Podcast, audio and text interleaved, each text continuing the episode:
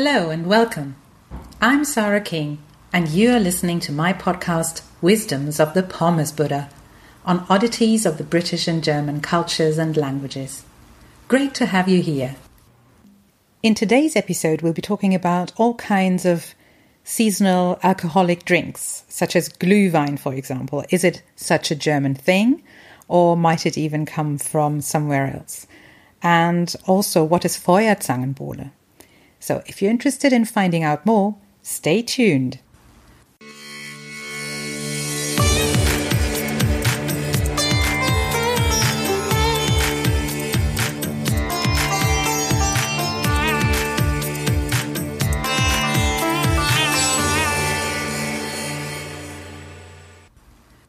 Glühwein, many Germans would imagine, is a very German thing. Hot red wine with citrus fruit and spices. We've known and enjoyed it for generations. Those affiliated with the Swedish culture, by relation or through the marketing stunts of a certain Swedish furniture company, will be familiar with the Scandinavian variant, glögg. But did you know that the English have it too? I was surprised to hear that mulled wine is not just a translation of glögg or glühwein, but is actually its own long standing tradition in Great Britain.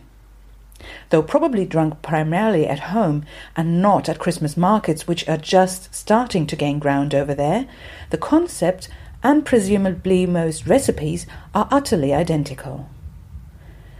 The Wikipedia entry for mulled wine, however, reminded me of an interesting German variation of the Glühwein formula, namely Feuerzangenbowle, literally fire tongues punch, which has earned its own right both as a cult film to be watched as a happening Rocky Horror Picture Show style with bring along gadgets such as an alarm clock, a torch, and a sparkler, and as the beverage which gave the film, or rather the book it is based on, its name and is now the flagship drink for New Year's Eve.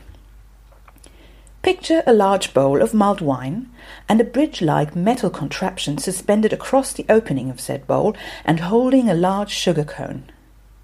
This sugar cone is then soaked with rum and set on fire. More rum is added until the sugar cone has completely dissolved, dripping, together with the rum, into the wine. This light, low calorie drink is guaranteed to make all of your guests happy. And how do you take yours, subtitled or dubbed? Hear more next week. For the purpose of promoting international understanding, you will find Jamie Oliver's recipe for mulled wine, including one lime, on the Pommes Buddha website. The Pommes Buddha says, dust off your punch bowls and stoke the fire. That was it for today. Thank you so much for listening.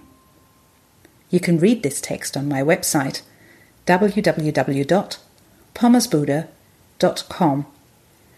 If you liked this podcast, please do subscribe to it.